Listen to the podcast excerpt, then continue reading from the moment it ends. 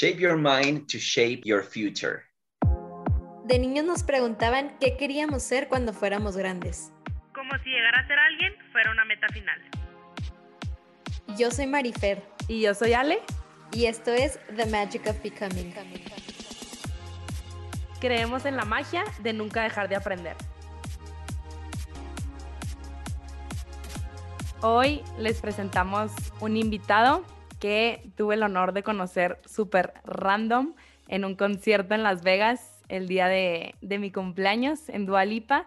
Estuvo súper loco porque volteó literal nomás a, a, pedirme una foto. Estaba él con, con un amigo y me pide la foto. Nos quedamos platicando antes de que empezara el concierto y me empieza a contar qué es lo que hace, qué es lo que ha creado y la verdad es que me voló la cabeza. En ese momento lo agrego a sus redes sociales.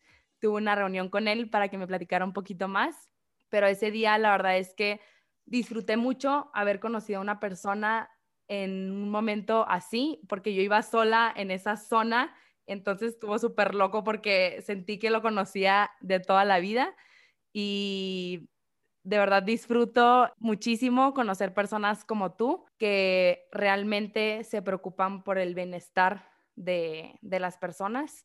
Ahorita se van a impactar con todo lo que Marcelo tiene para, para compartirnos.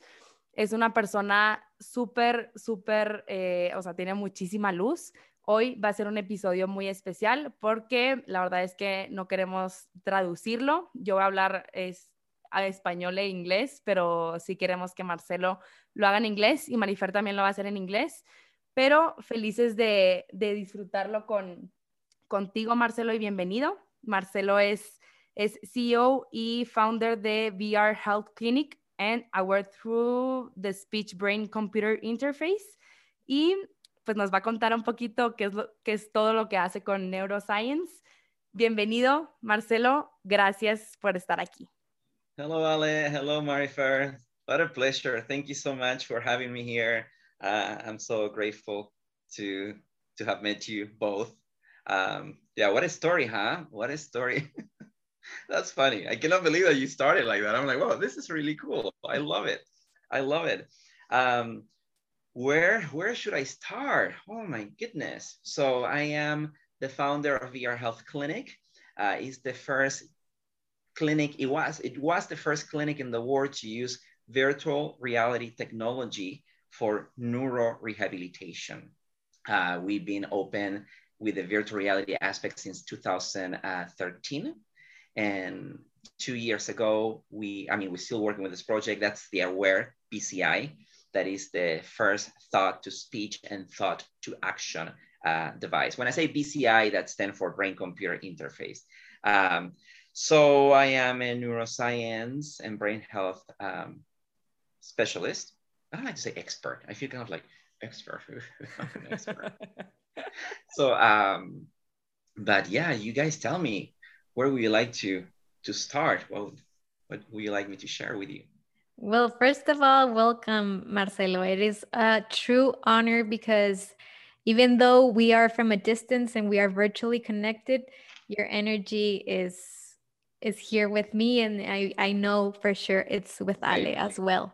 You have a beautiful energy and uh, the thing I like most about writing this podcast is that we have the experience of meeting people like you, people that are really passionate about a subject and not only that, but they're doing something every day to change the world. And that I am forever grateful because I am aware that we are a conscious community and together we have to raise the consciousness of the world. And it's something that we don't do by ourselves, we do together. So exactly. I just want to thank you for that, for being such a passionate entrepreneur with what you do. And I would love to start knowing a little bit more about you and to have the people that listen right now to know more about your story. What got you into neuroscience and to the unconscious mind and all of these oh interesting oh subjects? Ooh, that's a deep one. That's a deep one. so yeah, I've been involved with, you know, studying neuroscience, neuropsychology, and I'm a brain computer interface developer as well. Um, or I actually originally from Argentina. So I born in Argentina. I've been in the United States for a very, very long time, very long time. Um, pretty much, yeah, a lot of my life here. Um, yeah, wow, that's, I normally don't talk about this stuff like that on the open, but you know what, I'm gonna, I'm gonna share it. What, no one ever asked me this, like why, why did I become a neuroscientist? I've been always fascinated, obviously, by human behavior and the human mind, but as a kid, I was very bullied because I was a, I was a big, I was a very different child. I was very, very different child. Uh, I liked, I liked things as a kid that other kids didn't like. And yeah, I got beat up when I was 11 years old and I went into a coma. So, and I need to say this, this is going to be another episode because I have an entire experience and I call it the, the coma world but coming out of that and um, yeah, coming out of that and everything and trying to understand why people behave like that, what they experience during the coma, and all the, the, the neurological uh, phenomena, if you want to say that, that I experienced, um, it made me start going into this journey of understanding human behavior, understanding uh, the human brain. And uh, as I kept getting older, I'm a quantum being. When I say I'm a quantum being, I'm, I'm a spiritual being. And and then I start mixing everything. I start mixing the whole neuropsychology that I study, neuroscience, uh, and as a big nerd that I am, mixing technology with uh, the brain-computer interface. And for uh, just in case somebody do not know what it is, I'm, we're talking about um, all the brain mapping and all the data that we get from the brain, downloading it into the neural uh, network processor in order to be able to uh, control computer system with brain impulses. If that makes any sense, that would be the very short version.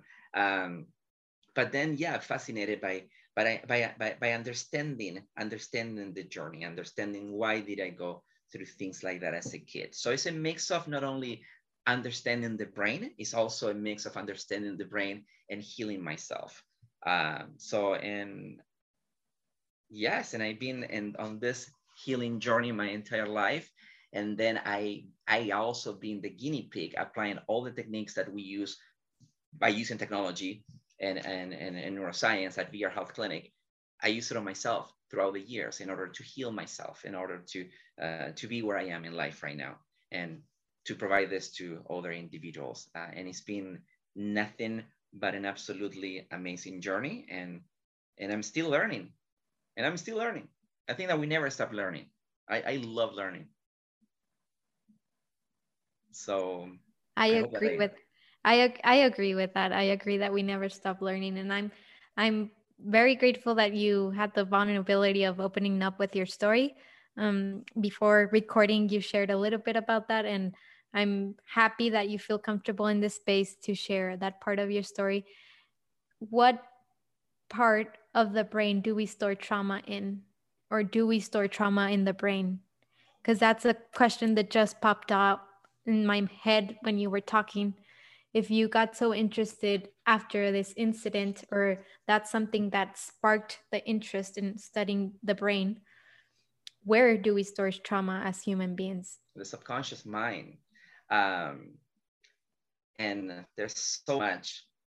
There's i mean there's the subconscious mind i'm, I, want to touch in a little bit. I don't want, i don't mean to go all over the place into something called the polyvagal nerve theory which also store trauma in our body. But when we're talking about obviously uh, the brain controls the entire the entire body. And and all this experiences and all this input that are being once again, input by our caregivers, mom, dad, neighbors, siblings, um, are all stored either positive or negative.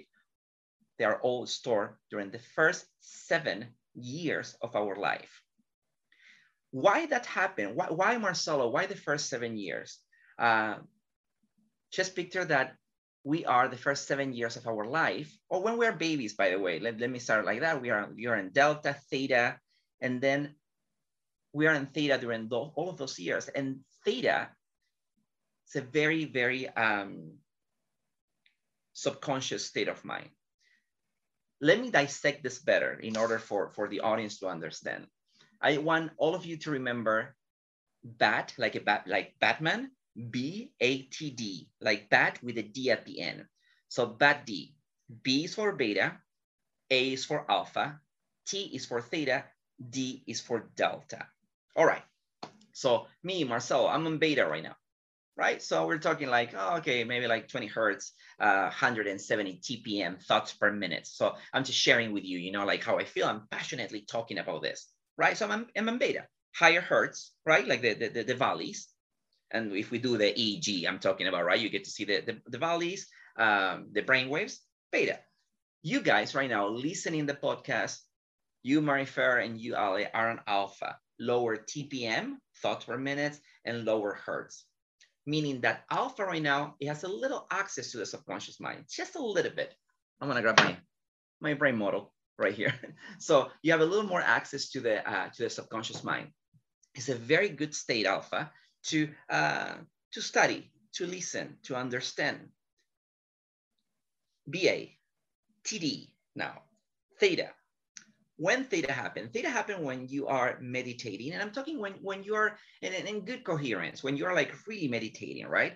Uh, it happens maybe 15 to uh, 30 minutes when you're in bed laying down 15 to 30 minutes uh, you are in, in theta right? Right before you fall asleep.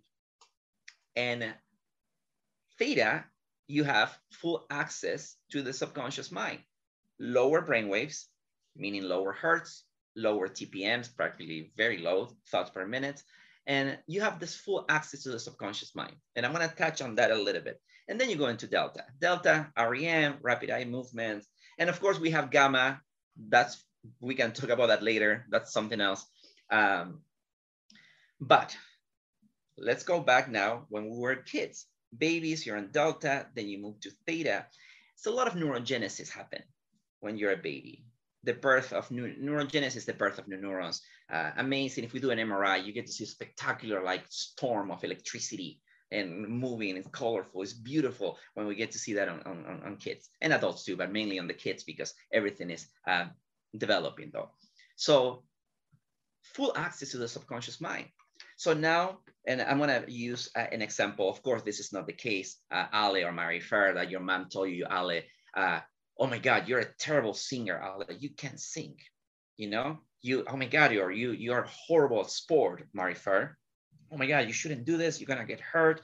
Uh, and all this input, once again, picture that the first seven years of our life, most of the neuroplasticity, most of the neurogenesis is happening. All the data is going straight to your subconscious mind. Okay. Now, you move as you grow, let's say A9, you move into alpha. It's gonna start closing. And now you're living with this old programming. And I'm being, I'm using a silly example without being dramatic because a lot of people, they experience traumatizing stuff. And then you go around life with the illusion that you're horrible at sport or with illusion that you're horrible at singing, that you're not good enough for something. And let me emphasize something here. We are 95% subconscious, 5% conscious. Let me repeat this again. We are 95% subconscious, 5% conscious. Everything that you do, most, I mean, 95% of the things that you do, even now, are based on subconscious programming and beliefs.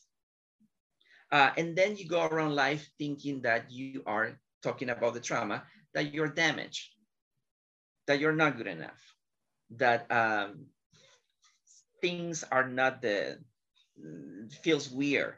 Um, and we do have an unlimited, absolutely unlimited divine potential within us that is greater than anything that you guys can imagine. And you can reprogram that. You can actually reprogram that. Yes, we use technology at VR Health Clinic. We use something called neurofeedback. Uh, we use RTMS, that is stand for repetitive transcranial magnetic stimulation. There are pulse electric, pulse electromagnetic frequencies that go transcranially in order to change neural pathway with neurofeedback. What is neurofeedback?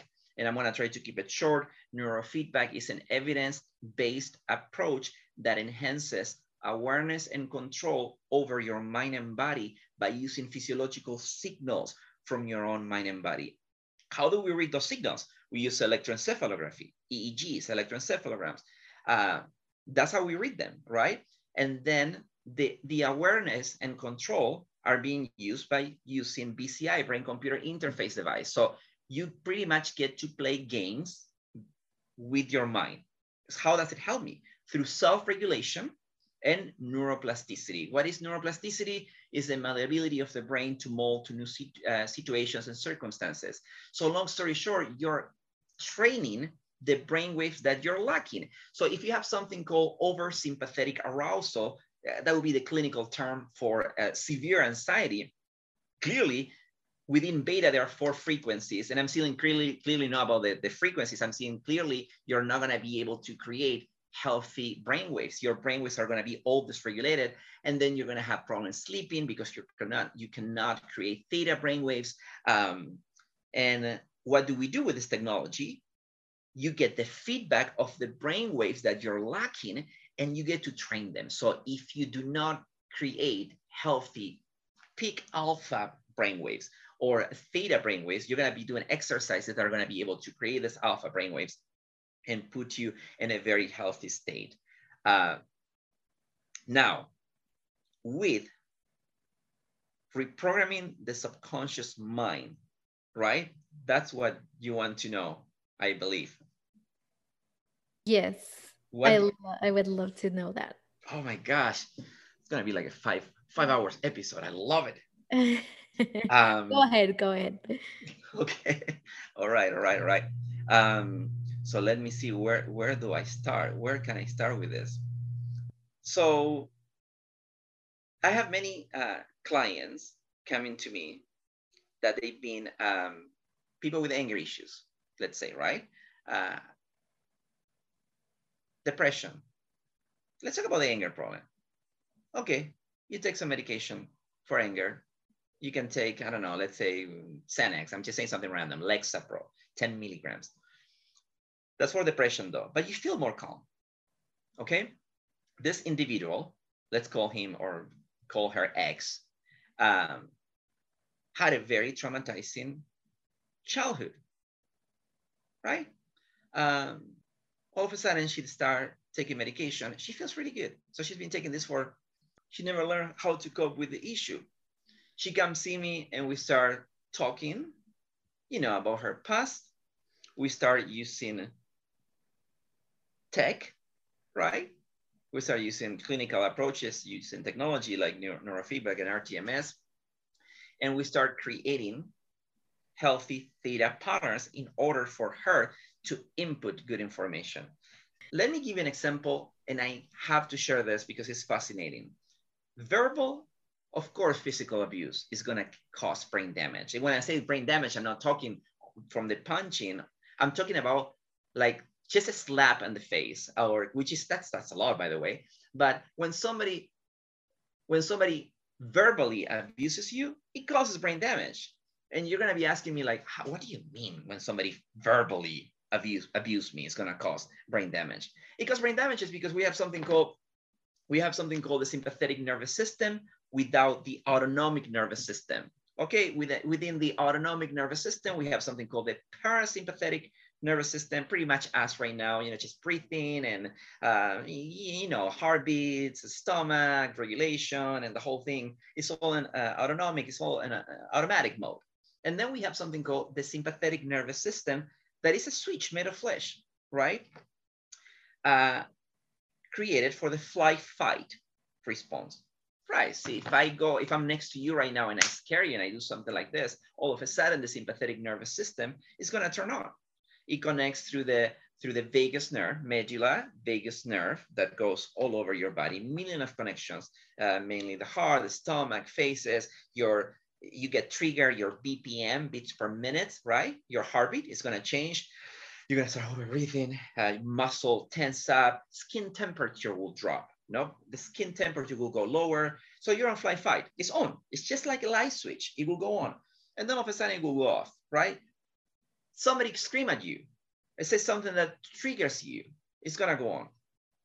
Now, just, I don't know how many of you are to be watching it or just listening. So I'm just to give you like a kind of like a explanation of the light switch. Imagine that right next to me, I have a light switch and I grab the light switch, guys, right? The light is here, light switch is right here on the wall. And I start going on and off, on and off, on and off, on and off, on and off, on and off, on and off, on and off. What's to happen to the light, to the light bulb? It's to give up. It's to break. The same thing the same thing with the sympathetic nervous system. When we are exposed to a lot of toxicity, to more than we can handle. Let me start by saying that we are not created to go through so much. Can I say shit? Is that okay if I say shit? Thank you. So we're not created to go through so much shit. So this on and off, on and off, on and off, on and off, on and off, on and off, it does this, guys. It starts flickering. Start flickering. You don't know that. You need to come to a clinic. You need to do some brain mapping right? In order to see what's going on. Now you go, you snap for no reason. It's, I mean, it is valid because the trauma, but you don't know that, right? All of a sudden you are crying. You wake up tomorrow sad, then the next day happy. Then all of a sudden there are things that you don't understand that they will trigger you. Things that are, they're gonna be like, oh my God. Then you go and start taking medication. You're taking this medication, right? You're not learning how to cope with the system with, with, with, with the issue sorry. And the flickering thing of the sympathetic nervous system the little light switch that i gave you as an example still doing this. Still flickering. Okay all right but i'm, I'm good. I'm taking medication. It's an illusion. I'm taking out of the med you're going to go back to the same issue. Of course we do have certain neurochemical disorder that you do need them right? I'm not saying don't take them but i'm talking about like things that through subconscious programming, you're going to be able to do it, right? So if you are doing this theta programming and everybody's like, okay, Marcelo, tell me, how do we do it? How do we do it? What, how do I access theta? And that's the thing, right? How do we access theta? We are all blessed. And I do not, I don't want to say care, sounds a little mean. Uh, it doesn't matter. That would be a better word. It doesn't matter how traumatizing your life has been, we do carry a divine intelligence within us. And I'm going to say it again that is greater than anything you guys imagine. You do have theta right before go to sleep. You can access theta right before you go to sleep. But one of the most magical things is happening, it happens in the morning. So you wake up during the morning, open your eyes, right? So the sun hits your eyes, visual cortex, melatonin levels start dropping, serotonin start like racing. You still in theta for 20 minutes. For 20 minutes, that means that your brain is highly malleable, just as it was when you were a baby, when you were seven years old. What 99% of the human population that do Check their phones. Or you just wake up in the morning complaining that you have to go to work. Mm-hmm. And oh my God, I have to see my boss, or oh my God, I can't believe that I'm gonna be doing this. Or you just remember the, you know, your relationship with your mother or your father or your brother that was tough, uh, and things that happen, and it's a vicious circle. Now let's picture this. I said that theta is highly subconscious. Is the gate is open all the data and all the information that you are processing, it goes right back there, right in the back, all to your subconscious mind. What do you do in the morning? 99% are complaining. They're like, gosh, I hate this. It's a vicious circle. Then it closes, you move into alpha, you move into alpha, and that's it. And you go around life again by, by, by, by with this all subconscious program and belief. So what do we do? You wake up in the morning, you want to actually i'm going to tell you something much better than that. Yes you can you can write affirmations. I am. I love i am because i am conditions you right? When you say like i am healthy i am wealthy i am wise i am unlimited uh, i am infinite love and light. Whatever you want to say the word i am will condition you to that. But especially when you're in theta. So you can write seven to ten i am affirmations on a paper and you can read them before going to bed. And then you wake up in the morning and you read that. But there's something way more powerful that you can do. you can actually record yourself saying the I am. You can put them on a loop, on a low volume, and you go to sleep with that. I guarantee you, I give you my word that your subconscious pattern will, will, will, will change. And that's because you're gonna be passed out, you're in theta, moving to delta, and everything that you're hearing during this recording is gonna go right in the back of your mind. You wake up in the morning, and you better believe me that you wake up in the morning and you play this, or you have good visuals in the morning. You, I mean, we have YouTube. You can YouTube like I am affirmation for success, or I am affirmation for happiness. Play that for 20, 25 minutes. I guarantee you, you're gonna start feeling better. I'm not telling you in a day or two, but things are gonna be changing and you will be feeling better. That's it. Goodbye, guys. That's all. Sounds amazing. And um, I have a question of the how does it functions the virtual health clinic like the virtual reality aspect. Uh-huh. Um, oh, so we do something called virtual reality exposure therapy. So let me start by saying that the human brain doesn't know when you close your eyes. I'll give you a very uh, uh, silly example. So let's say that we are doing um, a QEEG, right? So 32 channels, EEG electroencephalogram, you're connected. I make you close your eyes and I'm asking you, uh, Marifer or Ale, it's just imagine that you're running. All of a sudden, I'm gonna start getting the same neuroelectrical readings, I mean, the, the, the, the same uh, EEG readings as if you will be running. The same, exactly the same. And the mind doesn't know what is real or what is not, right? So if you think about something negative, you are going to be creating level two beta, maybe level three beta, meaning that you're going to be like, oh, very anxious. And how do we know that? Obviously, through medicine, we know that through neuroscience and, and all this MRI, EEG, you name it. We get to we get to see exactly what's uh, what's happening. Now, for a lot of people, especially people with trauma, I, I, we work with a lot of veterans, right? And it's different if, if somebody tells you like, because trauma, I want you to think about something positive. But now, I, I don't know how many of you have done VR. I'm talking about good virtual reality technology with good image and good devices and things like that. Of course, we use it for clinical purposes and we put the client in very amazing, positive environment. You are in a 360 holographic environment. Your mind, your, your brain cannot distinguish what is real, what is not you don't need, I mean, of course you need it, it's, it's stronger, but if I give you the example of you just closing your eyes and imagine something positive, how about now with your eyes open, doing a guided meditation with me and on Tahiti or in space, because we have amazing places in VR. And then again, you are exposing your mind and the subconscious mind to this beautiful, stunning place and healing happen. Of course, we mix this 3D or 360 holographic technology with positive words. So they're flying, they comes to you. Uh, we also use the neurofeedback aspect with, with virtual reality, meaning that the environment and virtual reality will uh, is going to act according to how you feel because it's reading your brain waves by the way as well so if you feel if you feel um, stressed out and we are in the virtual reality environment. We are by the ocean. The ocean is going to be dark.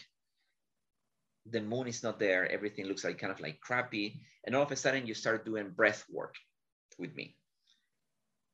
As soon you start lowering those brainwave frequencies, the environment is going to change. The water is going to become clear. The moon, the moon is going to rise. The stars look absolutely beautiful and now the brain and the subconscious mind gets it it's like oh i have to do this in order to relax so you have this visual cue as well in order to program you when i was just talking about um, the, the veterans is exercises where you walk on this, and, and I'm talking about a few years ago, and even now though, when you get to walk in like very beautiful environment of Afghanistan, everything looks nice, the kids are running, they're not hurt, and and and it's healing, it's healing. So the mind start, the subconscious mind start uh, replaying and reprogramming this beautiful visual story. And that is genius. that is really brilliant. That is using technology to to change people's lives. I can't wait to try it. Oh and uh, I can say that I I've done I do that in my meditation and I've seen a change. When I started meditating, I learned to visualize at the end of my meditation by saying thank you as it as it already happened since yeah. gratitude is like the highest level of energy that there is and then you're visualizing and your brain doesn't know the difference between time so then you're attracting that. But it, it's so difficult to explain that to a person who has been constantly playing that movie in their minds of how everything's going to be wrong how everything's going to go the familiar past like my boss is going to complain my mom is going to scream at me there's going to be traffic there blah blah blah blah blah. So it's it's just it's fascinating what you're doing because you're using technology to help what seems impossible to some people especially people with more age because they've been playing that movie for more years. So it's more difficult to reprogram the subconscious exactly. mind. Exactly. So I think what you also suggested of recording ourselves, I think that's very powerful. And I would ask you, as a neuroscientist, how much impact does it have?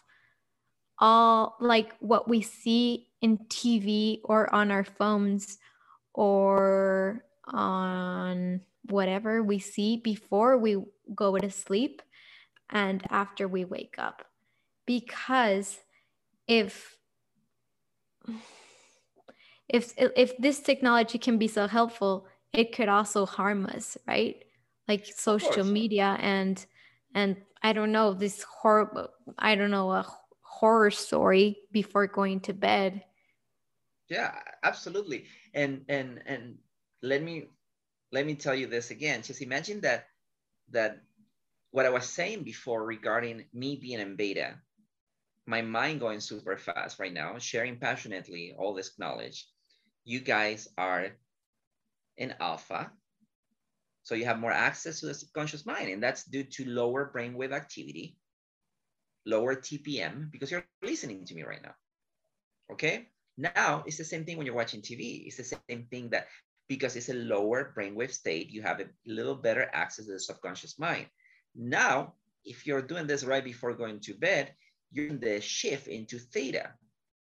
So now you're just sending all this crap. I mean, hopefully it's positive, but a lot of people watch like very negative things before going to bed. And that's not good. And that's not good. There's a lot of triggers. And even if there are not triggers, why, why, why put in all this?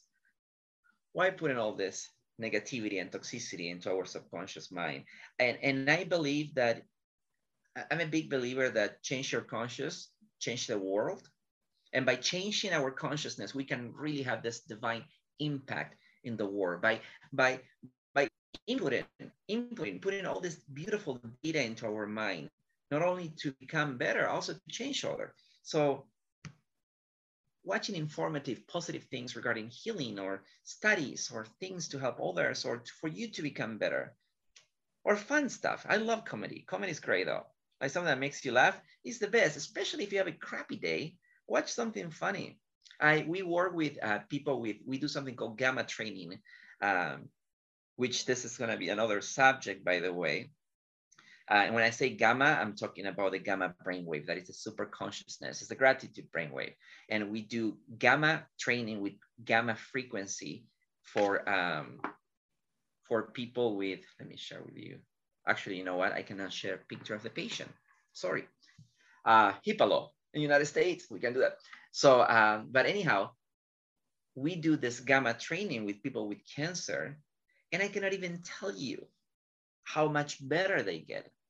So not only by doing the PMF, also by watching positive things. We have the amazing science of psychoneuroimmunology, the effects of your thoughts and brain waves and hormones.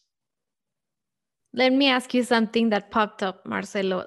Do you, in your clinic, do you guys take the person to the trauma that is triggering anger, depression, anxiety, etc., cancer, whatever?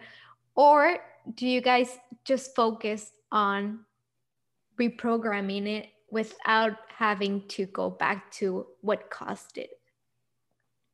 Does that um, make Yeah. So we don't like to we don't like to talk about it and I mean many people want to talk about it right away, but in order to of course it's science. And I'm saying this because I like to impress them by not by them not telling me anything. So the, the, the EEG wouldn't lie. The, the, the, brain mapping wouldn't lie. So I asked them,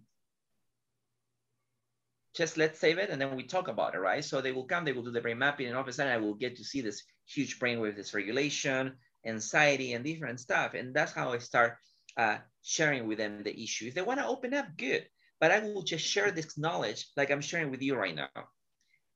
I let them open up. I don't I don't like to use the whole obviously it's neuroscience, neuropsychology, it's, it's all good though. But sometimes just like replaying the whole trauma, you can share with me later on. I just don't want you to do it like maybe right away right now. I just want to share with you exactly what I see, uh, what I understand from the brain mapping, where is the brain brainwave dysregulation, and what is going on with you right? And then you can talk to me about it if you like. And then based on that, we create this protocol in order to, uh, to help you to reduce anxiety, depression, we do pain management, we do something called uh, uh, neuroscience for business to have higher focus, uh, and many other things.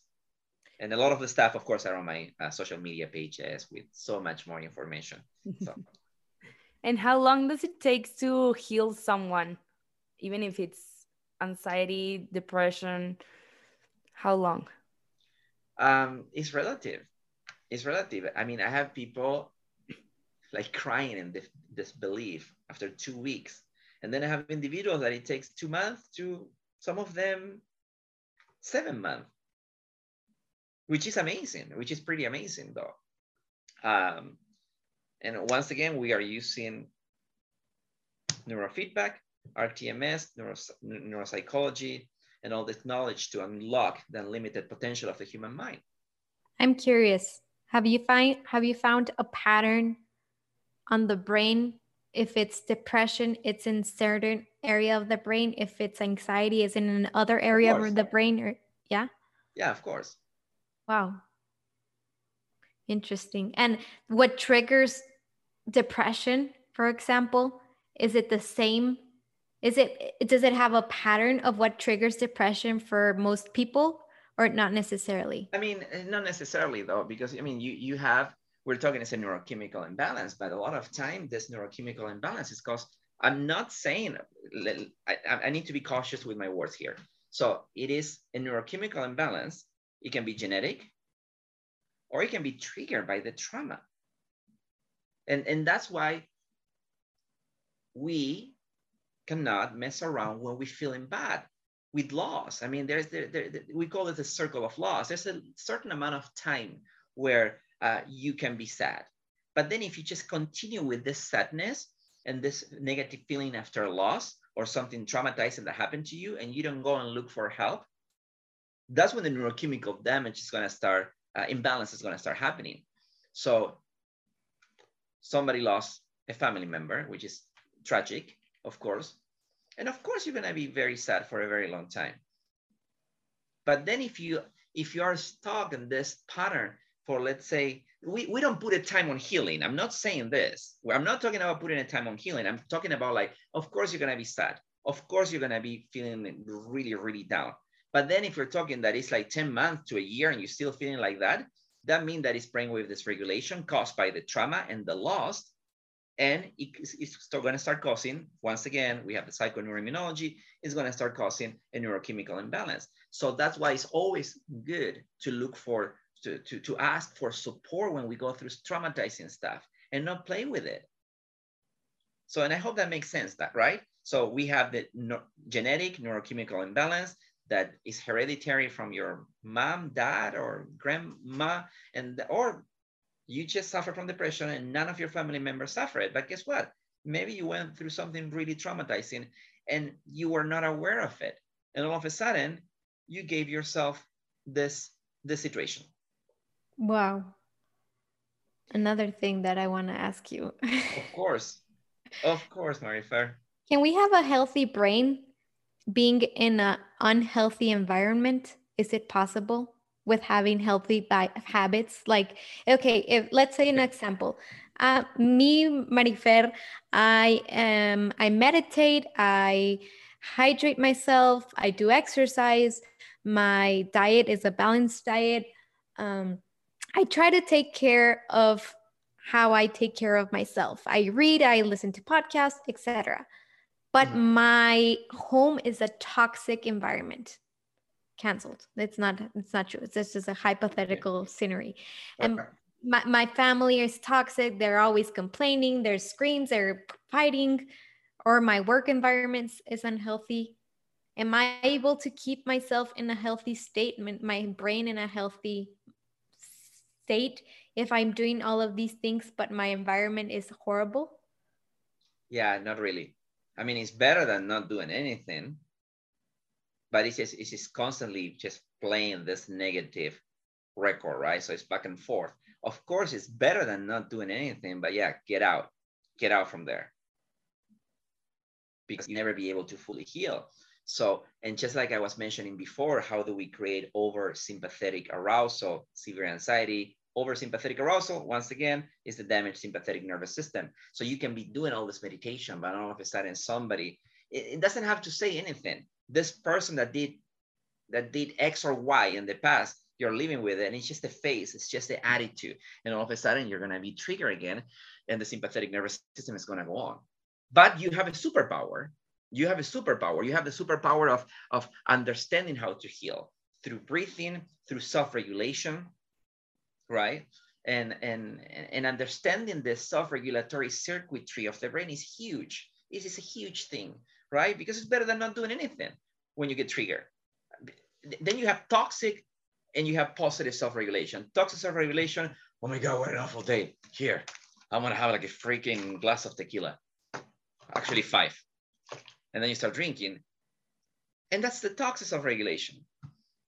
So what do you do? I mean, just I'm gonna go for a walk, I'm gonna exercise, I'm gonna do breath work, um, I'm gonna talk to my friends, I wanna meditate. So that would be a positive thing. So at least you have that superpower. But then again, you will go back to the same thing. Once again, it's a little better though than just the, the bottle of tequila. And can you share some other tips about how to unlock our potential, unlimited potential that we all have within us? Gratitude. I and, and I think there's this is this is me right now. I think that gratitude is a big thing and just believing on this unlimited potential, believing in something divine. Um, and uh, I, I think it's this power of faith that it helps you to unlock this divinity that we all uh, possess within and around us. Um, and believing that you're going to get healed because you can read as many books as you want. You can listen as many podcasts as you want but if you don't, if you don't really believe, if you don't really have this power and this faith, it, it gets hard though. Hence the placebo effect, which we have done tons, tons of research on this. It falls kind of in the power of believing, right? So um, gratitude, believing in something divine, have faith. Happiness is huge. Surround yourself by good people positive people and do good. It heals. It does a lot of amazing things. We both can agree on that. And I think you, we both try to practice that and we try to encourage our audience as well to to practice this because it's just I find myself using gratitude as like a medicine. I feel like whenever I am going through a bad phase and I stop and I realize and I mm-hmm. start saying thank you for all that I do have, for all that is going good, all that is going great, the yeah. energy changes. The attention, where you place your attention is where you place your energy. So your attention changes to something positive and your state changes. So I think gratitude will always be the key to change your state, to change your attention, change your energy. And Absolutely. I love that you you shared that with us. And I loved I love having that. you with us because you're a person who's using all his, his talents and his and his charisma to heal a mm. lot of people and I, I am very thankful for all the information the science and the data that you shared with us. It is fascinating to learn more about the brain to mo- to learn more of how we can help those around us and simple things we could keep improving in our life. And i always like to remind people that listen to this podcast that healing is not a it's not like a one way street. It's not like plain uh, street. It's sometimes it's up sometimes it's down sometimes it's easier sometimes it's harder. And there's a lot of people sharing on these subjects. And if this doesn't resonate with you find something that does. And we're happy of course to be this channel but there's a million of ways to heal and mm-hmm. we just have to find what resonates with absolutely, us. Absolutely absolutely. Um, talking about gratitude also loving something i just learned like a few years ago. It's just loving the journey. What am, what am i trying to say with this um, life is the biggest guru. I i shouldn't even be here. I had a traumatizing childhood I was very poor, very poor, but I always dream and I have the passion of believing that I was going to be in a good place. Not living in victimhood. Yeah, of course, it's like, but oh my God, I didn't have money to eat and I was so poor. Eh, okay. But because of that, the level of gratitude that I have and appreciation that I have is like nothing. It's loving the journey, understanding that life and all our traumas and all our slaps and everything, either even like the people that hurt us are gurus. It's understanding that life is our biggest guru. And when you get to when you get to be like, wow, I became a neuroscientist or I studied neuroscience because of what happened to me. Oh my God. And that's the truth. The reason that I have so much compassion and love toward others is because all the shit that happened to me, the reason, the reason that I love to give to others so much is because I didn't have enough. Yes, I could get stuck. I could get stuck right now being like, being angry, you know, and being like greedy, right? And that's just all for me. You know, F you this, F you that. I'm angry and I have it all. And that is such a sad way of living, though, right? But I understood that life and my journey was the biggest guru and still the biggest guru and it's what made me. I i love what you said because we always share that and it's lovely. We enjoy the journey of becoming. That's mm-hmm. why we share this podcast with the people that hear us.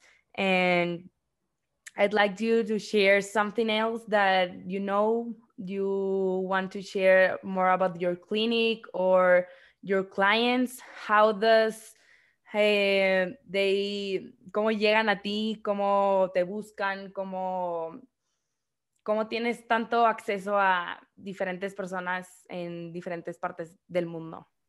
Okay so that's something thank you for asking that. So due to technology right now we change everything so you don't have to come to the clinic. So we do everything remotely. So we send you the devices we send you the um, the electroencephalogram it's all bluetooth we send you the ipad pro in one suitcase and the other suitcase we send you the rtms and the other one comes with a virtual reality headset. We get to meet in the metaverse.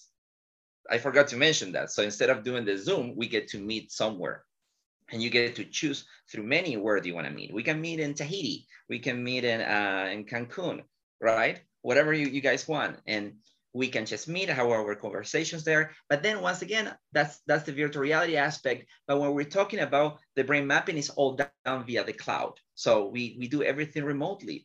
Um, patients. So we have right now something that's called the Elite Neurotraining Programming.